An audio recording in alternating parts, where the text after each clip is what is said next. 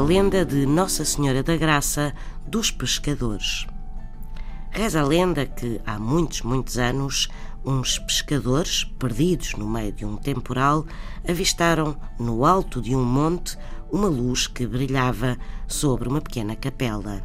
Esta luz serviu-lhes de guia e por isso os pescadores agradeceram, orando à Virgem, ela lhes ter enviado aquela luz.